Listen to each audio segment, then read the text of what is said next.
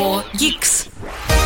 Сегодня в выпуске Илон Маск заставил Twitter выйти в офис. LG научилась растягивать дисплеи, а на криптовалютном рынке паника из-за FTX и биткоина. Приступим.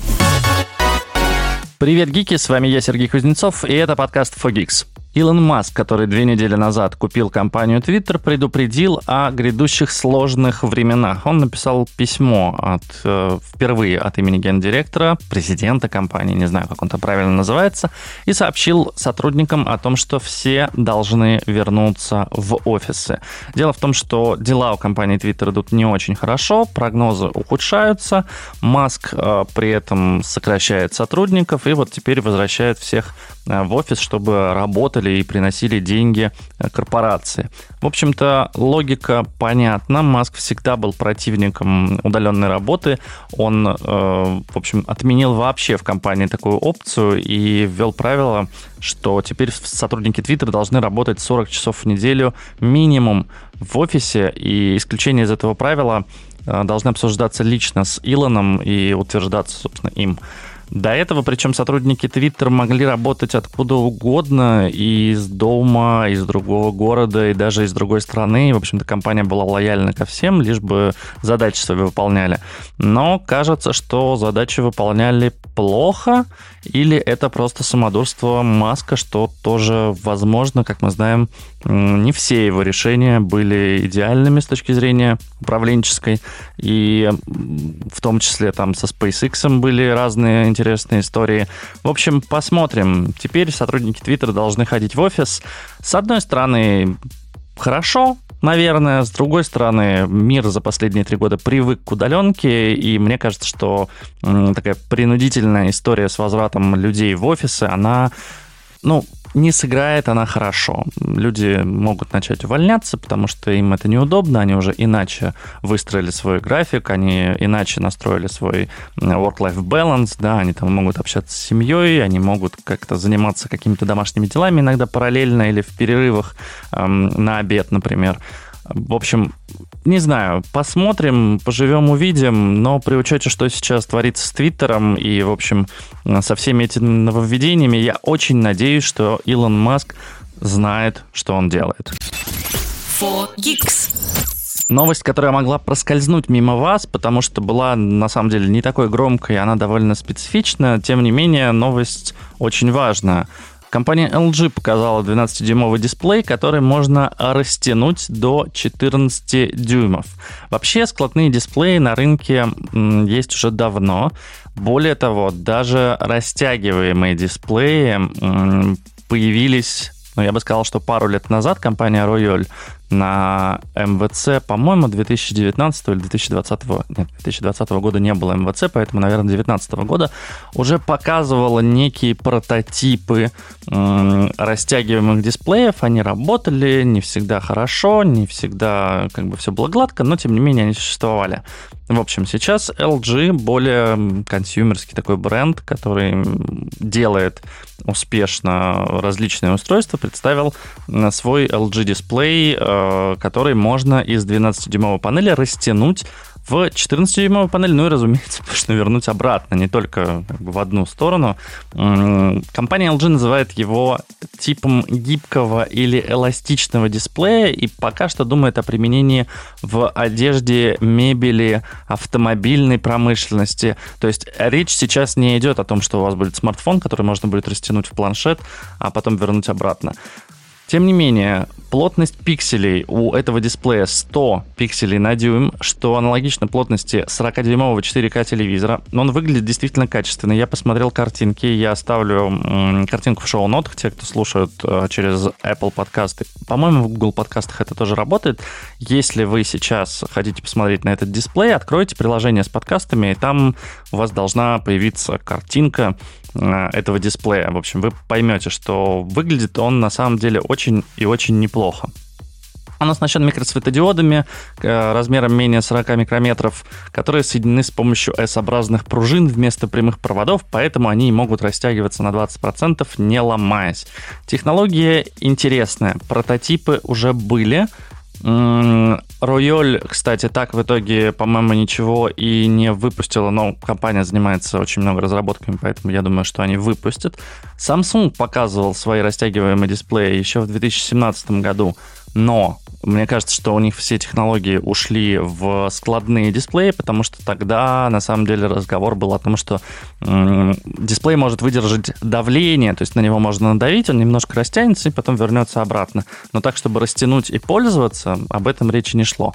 Мне очень нравится, что компании не забрасывают идеи э, высокотехнологичного будущего и продолжают э, инвестировать в какие-то новые разработки, очень здорово, что консюмерские компании тоже в это выходят. То есть это не только там инженерные, промышленные, не знаю, компании, которые производят ОМ-продукцию и там продают в итоге на каким-то китайским рынкам или кому-то еще, а действительно компании, которые будут продавать это в магазинах для людей или для бизнеса, они создают э, технологии, которыми я очень надеюсь, что мы будем пользоваться. Мне очень нравится концепция, кон, кон, концепт смартфон э, Nokia Morph, который делали, не знаю, лет 10, наверное, 12 назад.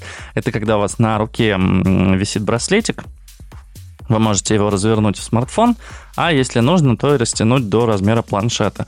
Мне симпатизирует эта идея, потому что это возможность не таскать с собой много гаджетов. Тут, конечно, вопрос там гибкой батареи, вопрос, э, не, не знаю, там, насколько это действительно там гигиенично, да, что вы на руке носите постоянно Э, экран, который потом прикладываете к уху и так далее. Ну, в общем, это не суть важно. Хочется увидеть на своем веку, честно говоря, такую технологию, когда вот в один гаджет все будет заключено, когда вам не нужны будут отдельные часы, отдельный смартфон, отдельно планшет, отдельно ноутбук и так далее и тому подобное. Очень надеемся, что это будущее э, уже нас настанет довольно скоро. Спасибо компании LG за растягивающийся дисплей. Фогикс. Нас слушает Илон Маск но это не точно. Наконец-то случилось то, чего пользователи Xiaomi ждут уже не первый год.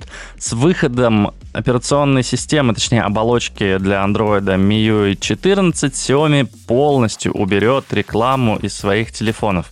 Честно говоря, для меня кажется дичью, когда ты покупаешь телефон, как бы платишь за него деньги, еще раз произнесу это, да, э, пользуешься им, а тебе компания такая говорит, а мы тебе еще покажем рекламку внутри, потому что, а почему бы и нет, мы же можем на этом заработать, а ты посмотришь рекламу, покликаешь на нее, э, и, в общем-то, надо, и, и, им все будет классно и более, более хорошо, э, чем было.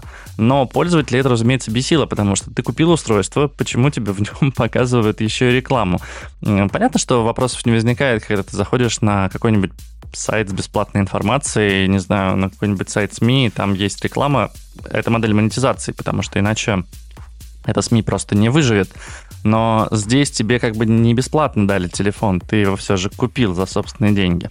В общем, с выходом MIUI 14 э, не придется париться по этому поводу. В этой прошивке, согласно э, данным китайского ресурса MyDrivers, не будет рекламы. Разумеется, в MIUI 14 будет еще много новых функций, обновятся фирменные приложения погоды, календаря, часов, повысит плавность стабильность работы, уменьшится количество предустановленных приложений. Ну а первыми смартфонами с MIUI 14 станут Xiaomi 13 и Xiaomi 13 Pro. В конце ноября нам должны показать эти телефоны, ну и будем очень надеяться, что действительно рекламку-то подрежут из операционной системы, потому что ну, это уж совсем какая-то дичь, на мой взгляд. Не могу не упомянуть про курс биткоина и, разумеется, биржу FTX, э, которая на этой неделе, конечно, треплют нервы криптоинвесторам и, э, и обычным инвесторам, я думаю. В общем, Проблема в чем? А, обвалилась, э, об, обвалился, скажем так, биткоин. Теперь он составляет, ну, опять-таки, я не знаю, когда вы слушаете, я вот вижу его меньше 16 тысяч долларов, когда пишу это. Но, может быть, когда вы это слушаете, он уже еще ниже или, наоборот, вырос до 20-21 тысячи, как это было несколько дней назад. Напишите, кстати, в комментарии в чате Fogix в Телеграме, э, сколько у вас сейчас стоит биткоин на момент, когда вы это слушаете. Заодно узнаем, когда вы слушаете подкасты и насколько актуальны для вас те новости, которые я рассказываю. Так вот, обвалился биткоин, но обвалился он не просто так. Проблема началась с криптобиржи FTX, которую планировал купить Binance, Потом он отказался от сделки, но еще до этого была проблема с криптомонетой FTT, и Binance объявил о махинациях с ней, поэтому инвесторы начали резко бежать оттуда. FTX заблокировала вывод денег и сказала, что не-не-не, подождите, не надо никуда уходить, все хорошо, мы все наладим, все классно. И тогда все инвесторы напряглись, что а как же, а как же так, у них заблокирован вывод средств, и э, как бы Binance заявляет, что с криптомонетой FTT не все классно, и проблема-то еще в том, что там не только частные инвесторы, то есть э, там, например, японская SoftBank, которая владеет компанией ARM, и она там хранит довольно большие деньги, насколько я понимаю, и, в общем-то, и, и зарабатывает, и инвестирует. В общем, FTX не такая уж мелкая какая-то непонятная биржа, поэтому, да, ее крах был связан э, с другими криптовалютами и, конечно, очень сильно повлияло на биткоин, а биткоин за собой потянул и все остальное. Сейчас э, Сэм Бэнкман Фрид, основатель биржи FTX, конечно, пытается как-то выплыть и обещает всем, что он найдет деньги и что все будет хорошо. Насколько известно, он обратился к э, бирже Кракен э, для того, чтобы ему помогли с деньгами, но там что-то сумма порядка 8 миллионов долларов нужно получить, э, чтобы отдать инвесторам. Но и очевидно, если даже биржа сейчас запустится, то все резко начнут выводить деньги, что, в общем-то, повлечет, скорее всего, за собой еще больше крах и биткоина, и других криптовалют. И что делать в этой ситуации не очень понятно. Я не могу, к сожалению, давать никаких, эм, скажем так, финансовых рекомендаций, потому что, во-первых, я не очень разбираюсь в финансах, во-вторых, ну, все мои рекомендации будут просто частным мнением и ни в коем случае не профессиональной, не профессиональной помощью и советом. Я бы, ну, я планирую немножко купить еще всяких э, монеток, потому что но тут же всегда нужно хранить э, все в разных корзинах, поэтому сейчас хороший вариант э, купить биткоин дешевле, чем он был неделю назад, и, в общем-то, почему нет? Э, можно его обналичить, можно его переводить. В стране запрещены только покупка услуг и товаров за биткоины, и, в общем-то, не советую, не, не только за биткоины, но и за криптовалюты, за любые, Поэтому пользоваться можно, э, точнее, хранить можно, а пользоваться нельзя. Вот так. Поэтому даже в России это не до конца запрещено.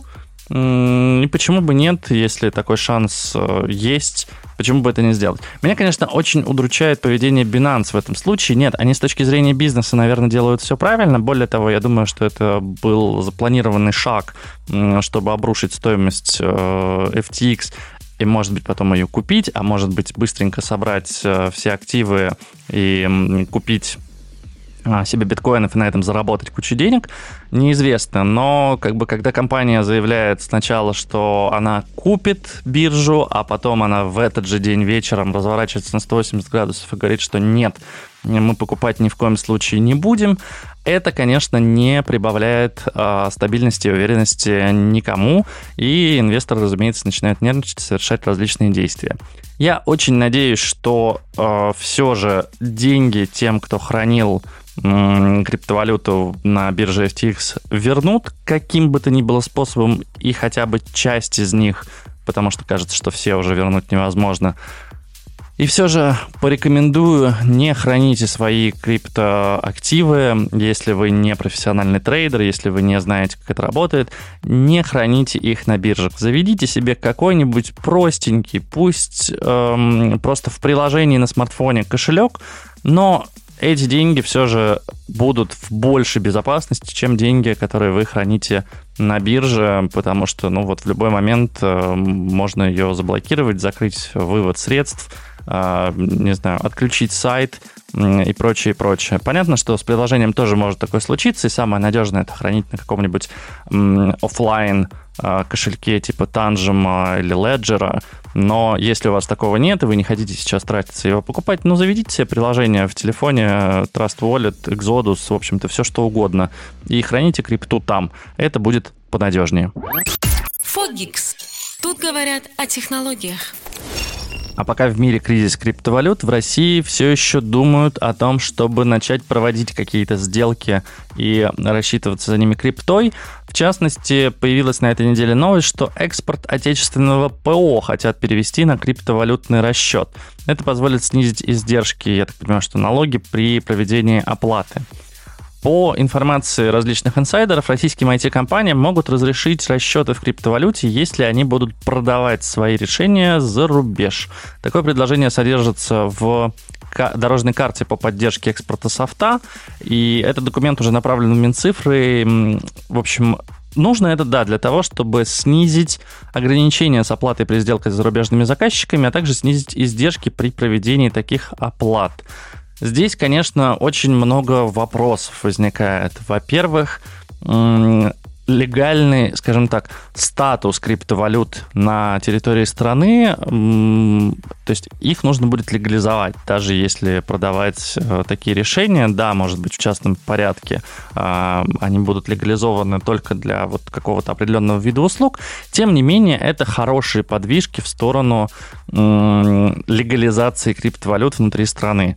Кажется, что от децентрализованных систем уйти уже не получится. Они уже захватили весь э, мир, и, в общем, в эту сторону все будет двигаться, потому что в те времена, когда Включается SWIFT, а, когда есть различные проблемы с переводами денег э, даже себе, даже родственникам в другие страны и города иногда в том числе.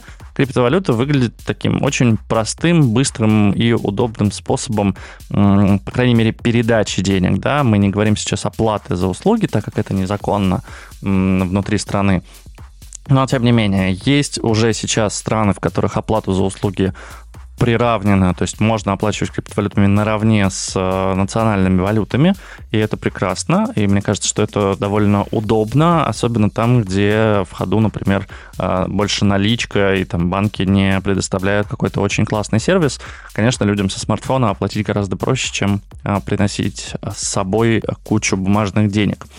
Так вот, если все же эту инициативу реализуют, это будет очень хороший шаг, и будет, конечно, интересно посмотреть на то, как это будет эм, реализовано и с законодательной точки зрения, и с технической, потому что эм, это же должно быть все прописано, эти деньги должны передаваться, ну, то есть не может быть какого-то документа, в котором будет написано перевести криптовалюту в рубли. Или может быть, не знаю. В общем, очень интересно посмотреть на эту практику. Я надеюсь, что они действительно разрешат для IT-компаний, для продажи IT-решений. А я так понимаю, что есть спрос на некоторые IT-продукты за границей, в том числе в Казахстане, в Армении и в других странах. Поэтому, если компаниям это разрешат делать, очень очень хочу посмотреть, как это будет работать. Надеюсь, будет классно. Компания Realme наконец-то представила свой новый смартфон из 10 линейки. Это Realme 10. И, конечно, его сделали еще более производительным и эффективным, э, чем э, Realme 9. Внутри стоит MediaTek Helio G99. В итоге устройство при тестах в Antutu получает 400 тысяч баллов. Это на 40% выше, чем у предыдущего смартфона, собственно, прошлогоднего Realme 9. Это очень неплохо. А, при этом, насколько мне известно, процессор G99 имеет более высокую производительность и потребляет меньше энергии, чем Snapdragon 680. Да, это не самый топовый процессор, а, но Snapdragon 680 был как раз в Realme 9, э, и здесь сейчас Helio G99, который, ну, в общем-то, он со всеми задачами справляется. То есть вам не нужен флагманский а, супер топовый процессор, который жрет батарейку. Вам нужен процессор, который, в общем-то, позволяет смартфону работать весь день и справляться со всеми задачами. И это как раз он. Оперативки в Realme 10 от 4 до 8 гигабайт. На борту есть 8 гигов виртуальной памяти, а флеш достигает 256 гигов, плюс есть слот для карточки памяти microSD объемом до 1 терабайта. Прикольно, что здесь не стали городить кучу камер, как это сейчас модно, когда вот вам 3, 5, 10, 15 камер. Нет, здесь всего две камеры. Одна основная на 50 мегапикселей, и она очень неплоха. Мы тестировали ее в других э, смартфонах Realme. Я так понимаю, что это та же самая камера. Если нет, поправьте меня, пожалуйста, в комментариях в Fogix чате в Телеграме. Селфи-камера на 16 мегапикселей, ну и есть сзади вторая камера, двухмегапиксельная, черно-белая, я так понимаю, что она для глубины. В общем, тут одна камера на 50 мегапикселей и двухмегапиксельный датчик глубины. В общем-то, этого достаточно, чтобы снимать хорошие фотки. Realme 10 оснащен 6,4-дюймовым дисплеем Super AMOLED, частота обновления 90 Гц, частота дискретизации 360 Гц. Да, это, конечно, не геймерский смартфон, это нужно понимать, что это просто обычный, хороший, мощный телефон, который можно вот с утра снять с зарядки, потому что у него 5000 мАч внутри батарейка. А, он проработает весь день, вы будете делать на него классные фотографии, вы сможете пользоваться нормально всеми приложениями, никаких лагов в нем не будет. Вечером вернуться, поставить его на зарядку и на следующий день сделать ровно то же самое. Но и самое прекрасное, мне кажется, это цены, потому что младшая версия Realme 10, где 4 гига оперативки и 64 гига памяти для приложений, будет стоить 230 долларов, а сам самая старшая, где 8 гигов оперативки и 256 гигов памяти для приложений, 300 долларов. Ну, в Россию, наверное, это доедет где-то за Сложно говорить, наверное, за 25-30 тысяч рублей. Подождем, когда будут объявлены российские цены, но кажется, что получился очень-очень неплохой смартфончик у Realme. Вообще мне нравится в последнее время, что делает компания. Они не стараются угнаться за там первыми местами в бенчмарках, они не стараются там занимать первые строчки во всяких хит-парадах, они уверенно идут там на третьем, на четвертом месте, но при этом они делают смартфоны для людей, и это прекрасно, потому что вам зачастую не нужно 5 камер, не нужно там иметь э, огромную батарейку, хотя здесь она довольно большая, не нужно иметь а, какой-то супер навороченный дисплей с а, частотой 120 Гц, потому что вы не геймер, и не нужно иметь самый модный чип, который греется и быстро разряжает ваш аккумулятор. А нужно иметь просто достаточно хороший телефон. И вот Realme это как раз достаточно хорошие телефоны, так что если вы раньше не смотрели в сторону этого бренда, очень рекомендую, особенно сейчас в условиях того, что с Apple и Samsung все сложновато, если вы раньше сидели на флагманах, но вот посмотрите в сторону Realme, вдруг вам тоже понравится. 4Geeks. Это фича, а не баг. Коротенькая новость, но почему-то вот нам сообщают, что очень много стали пиратить софт Microsoft. Дело, конечно, в том, что людям нужен офис, и россияне не готовы отказаться от продуктов Microsoft. И компания PeerTrace отчиталась, что фиксирует около 185 тысяч фактов загрузки системного офисного по Microsoft через торренты каждый день. То есть, прикиньте, 185 тысяч в день. Ну, понятно, что, наверное, виной тому еще там, учебный год.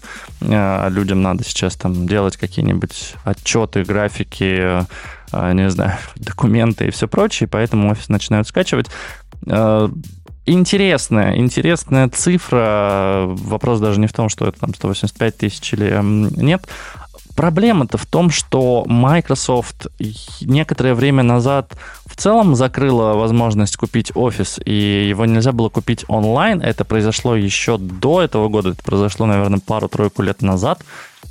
И чтобы купить ключик, вам нужно было идти или к софтлайну, или к MVideo, и чаще всего ножками покупать бумажный, значит, такую карточку ключом, которую вы бы активировали. Это было неудобно, на сайте продлить подписку нельзя было. В общем, еще в тот момент некоторые люди стали смотреть в сторону пиратского софта. Сейчас же, когда купить в принципе невозможно, или, я так понимаю, что есть э, какой-то параллельный импорт вот таких же карточек, но опять-таки вам нужно сходить ножками куда-то, э, заплатить кучу денег, прийти домой, активировать это все и э, начать как бы пользоваться, но это неудобно. А эксперты при этом говорят, что серьезный вклад в показатели вносит коммерческий сектор, а, который не может интегрировать компьютеры на Linux в инфраструктуру, а как бы оплачивать, э, разумеется, офис они не могут. То есть это интересный, интересный факт того, что Эм, закон есть, как бы тенденция, то, что нужно всем переходить на Linux есть, но переходить, по сути, никто не может, потому что, ну, во-первых, это другая совершенно система, во-вторых, там, я уверен, половина софта не работает, потому что она была сделана для Windows, более того, для, скорее всего, старых версий Windows я помню, что есть некоторые э, специальный профессиональный софт, который работает только под Internet Explorer 6. Ну вот вообще он не запускается ни в Chrome, ни там в седьмом, восьмом, девятом и так далее Internet Explorer. Вот только шестой Internet Explorer ему нужен. Я, конечно, надеюсь, что этот софт уже умер, но тогда у него там, ну, вплоть до того, что там проверка на это была зашита внутрь. В общем, э, люди продолжают скачивать пиратский софт. 24 э, октября вот был 185 тысяч фактов э, скачивания. Непонятно, с чем связано, что было такого 24 октября. И, в общем, понятно, что эта ситуация, скорее всего, никак в ближайшее время не изменится. Перехода на Linux и на OpenOffice я вижу, что не планируется. Люди привыкли к программным продуктам Microsoft. При этом а, на Маке, да, есть бесплатные, бесплатные Pages, но у нас процент устройств макбуков и iMac в стране очень низкий, поэтому, да, к сожалению, россияне будут продолжать э, пользоваться пиратским софтом, скачивать его с торрентов, просто потому что, ну, по большому счету, альтернативы пока никакой нет. Надеюсь, что она появится. Надеюсь, что компании все же займутся своими продуктами и допилят, и сделают э, хорошее предложение. Ну или Microsoft в конце концов разрешит все же пользователям покупать, потому что, ну, по большому счету, сделайте удобную покупку на сайте, разрешите, да хотя бы через Softline, да хотя бы через NVIDIA, разрешите покупать онлайн эти карточки, и, и окей, ну, давайте, давайте делать так. Но как бы просто запретить все, ну, конечно, будут пиратить. Что ж поделать. Новость, которая громко разошлась в разных телеграм-каналах и новостных агрегаторах, и звучала там так, что Apple ограничит работу передачи файлов на своих устройствах. На самом деле все звучит не так страшно. Apple действительно ограничит работу функции AirDrop, но не то, чтобы это сделано как-то против пользователей. Дело в том, что если вы когда-нибудь пользовались функцией AirDrop, она позволяет по Bluetooth передать э, файлы близлежащим устройствам Apple, но проблема в том, что если вы активируете функцию, чтобы принимать от любых контактов, то прислать вам что угодно может кто угодно. В частности, бывали случаи, что в самолете, например, люди отправляли точнее, неизвестные люди отправляли другим людям какое-нибудь сообщение о том, что там фотографию пилота, например, с улицы, да, взятую просто из интернета, и люди, разумеется, начинали паниковать. А, понятно, что можно, не знаю, в метро прислать э, что угодно могут вам прислать на самом деле в метро, не буду произносить эти слова вслух, но тем не менее понятно, что если у вас включена функция принять от любого человека, то, в общем-то, любой человек может вам отправить действительно файл. И есть такие э, пранкеры, шутники, которые э, так делают. Этот режим Apple и решила ограничить, так как в Китае использовался airdrop вот такой вот для всех, для распространения антиправительственной информации. В итоге в КНР уже Apple сделал обновление для своих устройств, и там прием файлов можно включать только на 10 минут. Это затруднит распространение провокационной информации. Более того, Apple говорит, что, наверное, она сделает эту функцию везде, пока это не точно, пока это не решено, но есть шансы того, что это действительно включат по всему миру в следующем году. Почему нет? Э, при учете, что нежелательное распространение файлов эм, существует, и это неприятно, поверьте. Я получал как-то изображение в метро. Эм, ну, у меня, у меня это был не, не, не дикпик, мне просто прислали какую-то рекламу, но тем не менее это не очень комфортно, когда ты сидишь, э, смотришь э, какое-нибудь видео или слушаешь музыку, а тебе прилетает фотография, и ты ее сразу же видишь, она сразу же открывается на экране. Я не знаю, может быть, сейчас она, конечно, не открывается. Кажется, с этим тоже работали. Но, в общем, ты получаешь в любом случае файл от кого-то без вообще там запроса и все прочее. Сам дурак, конечно, что включил функцию получать от всех, но вот чтобы людей это не триггерило, сделают, что максимум она будет работать 10 минут, а потом ее нужно будет переактивировать. Ну, соответственно, если вы очень хотите а, получать а, файлы, вам нужно будет каждые 10 минут заходить и тыкать в кнопочку, переключая режим. Надеюсь, что это поможет. Спасибо Apple за заботу о нашем светлом будущем. Фогикс. Тут говорят о технологиях. Ну и подходя к концу сегодняшнего подкаста, не могу не рассказать про игры, тем более, что PlayStation анонсировал ноябрьский каталог игр, который будет доступен для э, пользователей PlayStation Plus. Э, по, те, те, кто купили себе экстра и премиум э, уровни PlayStation Plus, скорее всего, и так уже знают, но тем не менее расскажу, вдруг это сподвигнет вас купить себе э, эти подписки, потому что через различные сервисы, если их покупать, это стоит не так дорого. Я себе, кстати, купил, это обошлось, по-моему, в 2500 рублей, при учете, что а, игрушка Stray, которая меня на тот момент интересовала, сама по себе стоила 2500 рублей, а она была в PlayStation Plus, как бы очевидно было купить подписку на год, а не покупать одну игру. В общем, PlayStation Plus Extra и Premium будет, э, точнее, уже есть э, The Elder Scrolls 5 Skyrim, э, Tom Clancy's Rainbow Six Siege, Kingdom Hearts uh, э, HD uh, э, несколько разных версий, в том числе третья Melody of Memory, uh, Tom Clancy's The Division 2, Ghost Recon Breakpoint, Chorus, uh, What Remains the Edith Finch, The Gardens Between и еще несколько игрушек, названия которых, честно говоря, я даже не знаю, никогда не слышал. И прикольно, что в PlayStation Plus Premium, если у вас вот это вот супер-пупер версия, хотя, по-моему, если у вас делюкс, то у вас тоже это входит. А, туда добавили 5, 5, 5 версий, да, 5 игрушек а, Ratchet Clank. А, если вы любите играть. Э, я играл, кстати, в новую, играл в предыдущую. Было очень классно. Мне очень понравилось. Ratchet Clank вот на PlayStation 5 прям отличный.